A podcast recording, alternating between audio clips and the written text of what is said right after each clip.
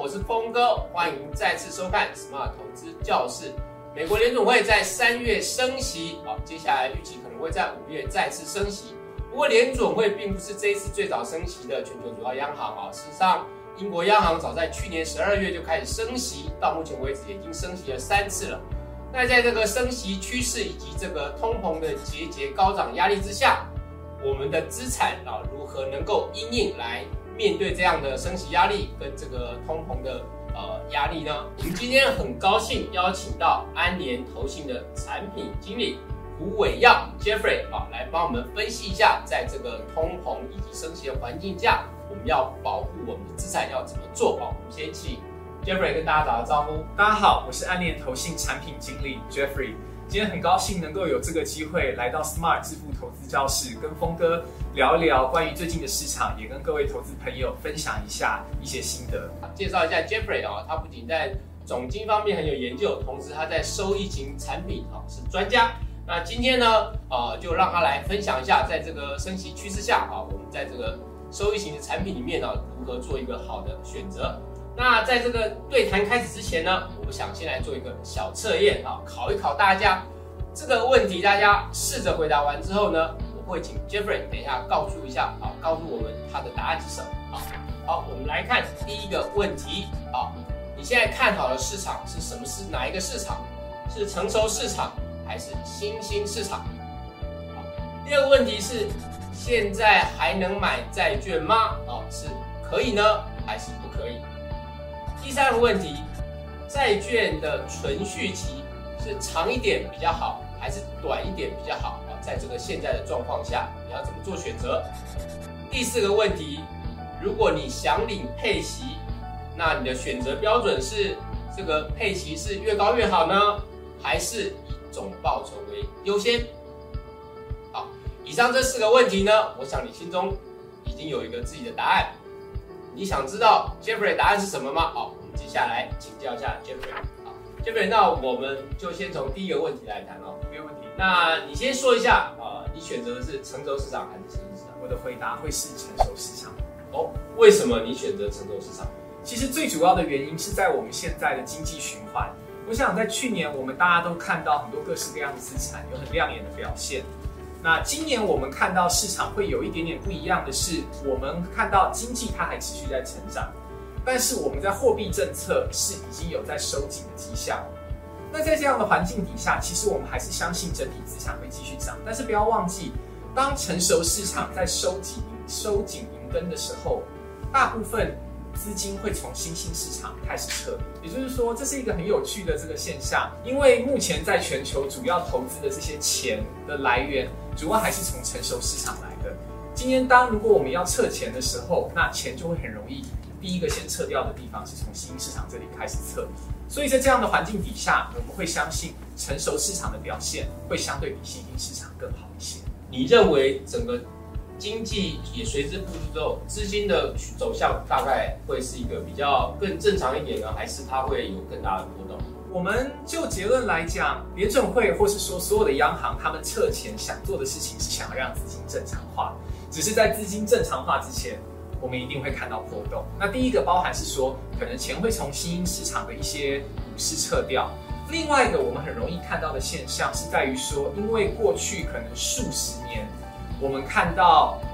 流动性持续的增加。那流动性增加是让债券的这个值利率持续在往下走。那我们是看到债券值利率都到很低很低的位置。那在这个时间点，我们其实可能。短期会有的一个比较波动的来源，在于当我们看资金开始撤掉的时候，有可能这些债券的值利率它会面临一个从低档反弹的压力，那会影响这些债券的价格。那其实这也是刚好我们现在正在经历的一段过程。就像 Jeffrey 你刚才讲的，就是啊，在债市会经历一些波动啊，息率会往上升啊，所以我们也会担心债券价格会下跌。可是哦，我们刚才问的第二个问题说，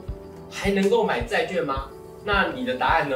这个环境底下，我们的标准标准观念，我们还是认为股会优于债。但是这这样有因为这样债券不可以投资吗？我不这么认为。我举个例子，我们可能看到呃去年或前年大家很熟悉的非投资级债，或是新兴市场债，它的值利率大概只有四到五趴。那我刚才看了一下，因为最近这个升息，然后债券值利率反弹的关系，现在债券值利率这个非投资级债跟新兴债大概都有到六趴的水准。那如果过去过去一两年四趴五趴的债券你敢买，那说真的，现在六趴的债券你要说不敢买，好像某个程度上来讲也是有点说不过去。所以问我说可不可以买，我认为还是可以买，只是我们有几个要注意的关键。那你刚才提到，就是说，在这个升息的趋啊环境趋势下哦，哦，特别再再加上一个高节高通膨的这个压力，那我们在股债上面的配置可能要有一点变化。那你认为在股债上面的配置，你个人会建议是怎么样的调整会比较好？谢谢峰哥这个问题，我觉得这个问题问的是非常非常切中大家的重点。债市在近期它确实是有受到一些承压的关系，所以我们有观察到台湾的投资人。他们的投资偏好有很明显转向多重资产型的基金，就是这种股债平衡的。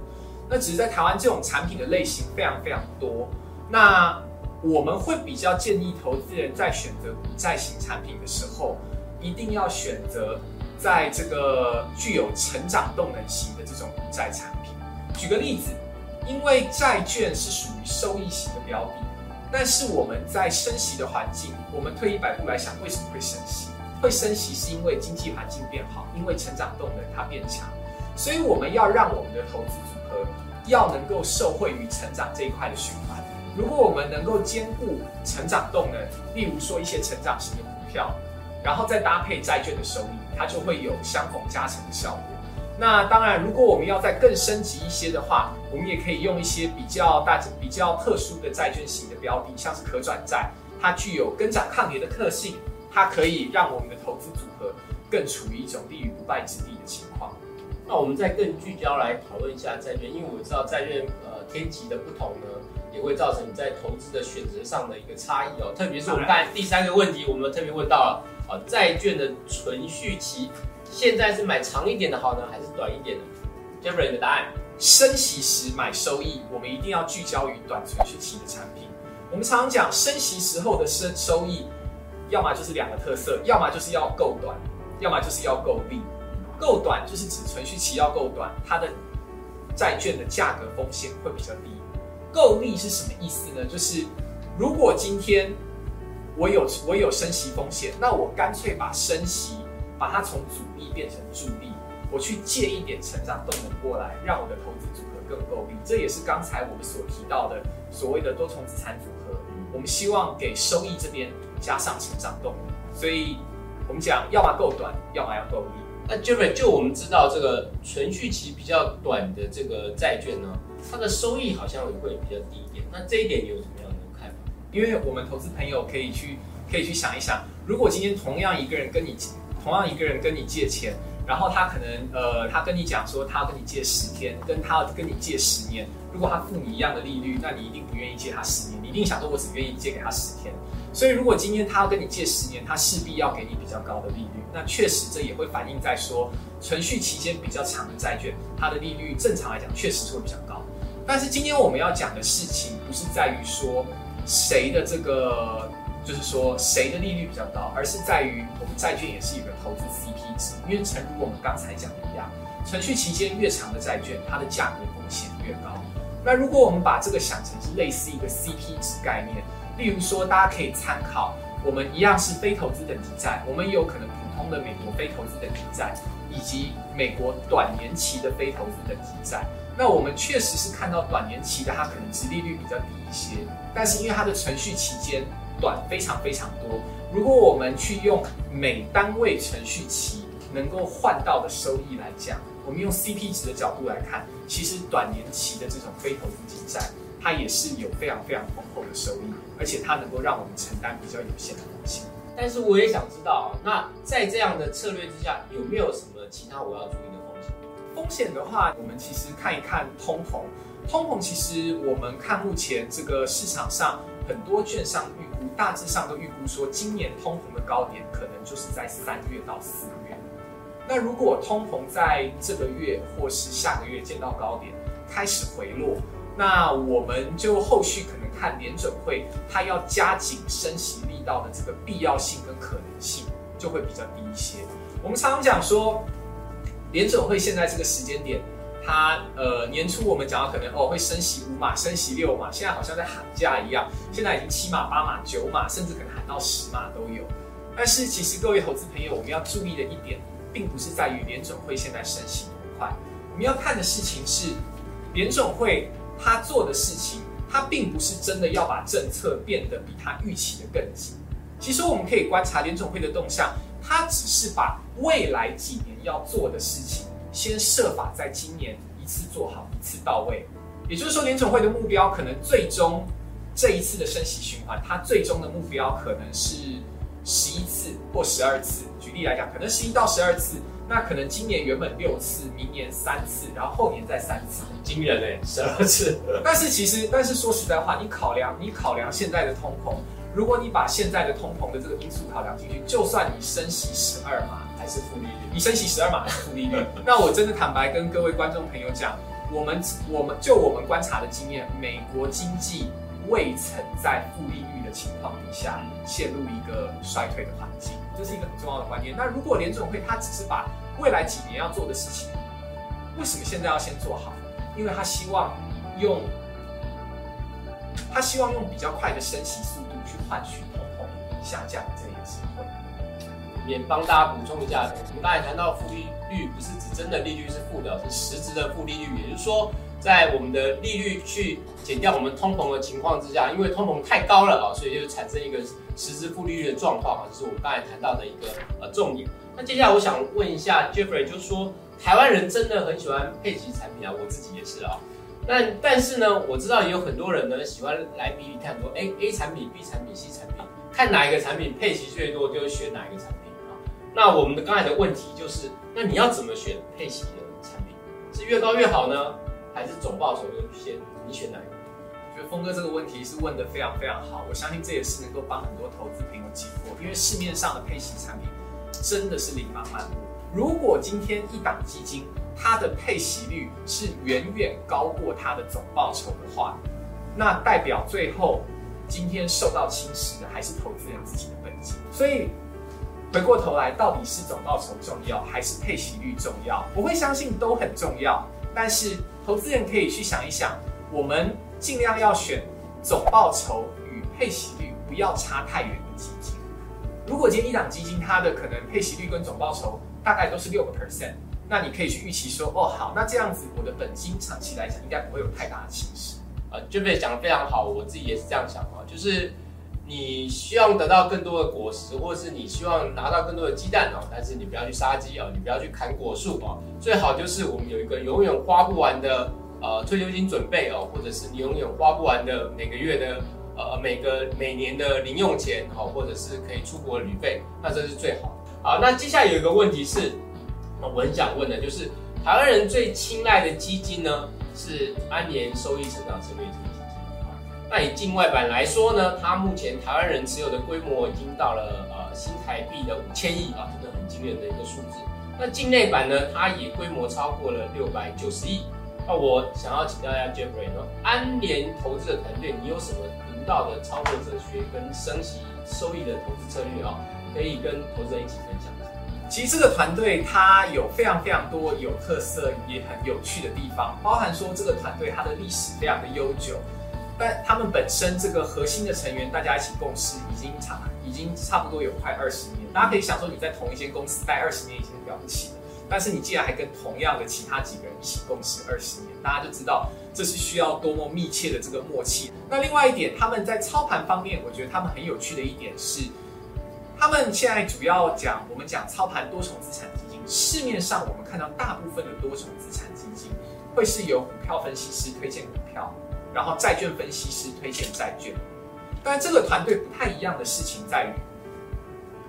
他们在挑选资产的层面，他们原则上不太会去分说谁看股票谁看债券，他们就是全部一起看公司。他们用一样的标准去看所有的公司，那选好公司之后，比方说今天我很看好这一间公司，他们就会去开始讨论。好，今天这间公司很好，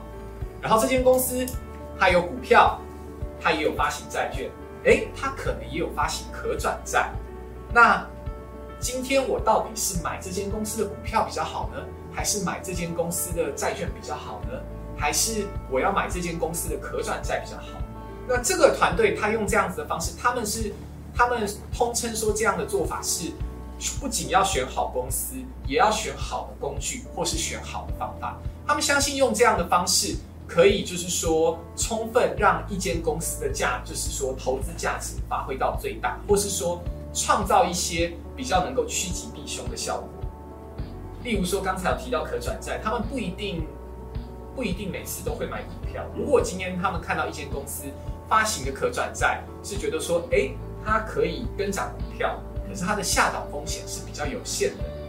那他可能就会选择去买这间公司的可转债。这是这个投资团队。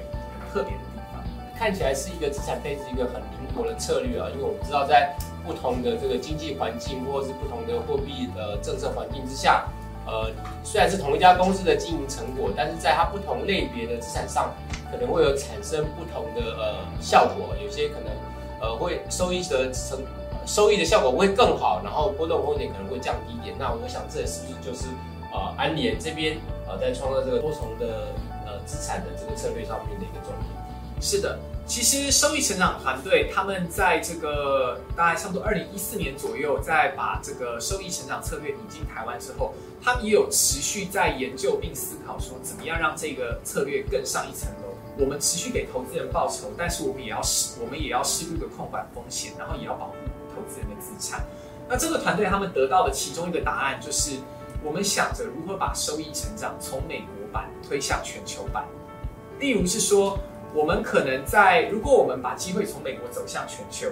我们自然有更大的这个投资的这个范围，我们有更大的投资的这个空间可以选，而且我们在这个持股方面，我们也可以有这个更均衡的这个持股的配置。我们可能就是说，我们可以从原本比较偏重成长的方式，然后适度去适度去这个加一些价值型的持股。让我们的这个投资的组合更加的均衡，然后也让我们这个投资人的这个投资组合能够少一点波动，但是也有一样好的效果。过去两三年因为股市多头的关系呢，你投资可能最简单的方法就是买住长报股票，然后你就可以啊呃有一个很好的收益啊。但今年看起来就是一个非常不一样的环境啊，市场的变动很大，地缘政治的环境变动、战争的影响啊，甚至呃升息以及通膨哦。造成整个市场的波动的程度越来越大啊，资产的波动程度也提高啊。在这种情况之下啊，Jeffrey 给我们提供一个好的策略，就是在多重资产的配置下啊，如何尽可能提高我们的收益，同时又能够降低波动的风险哦。除了多重资产之外啊，存续期比较短的债券基金，作为现阶段一个很不错的升息收益的选择。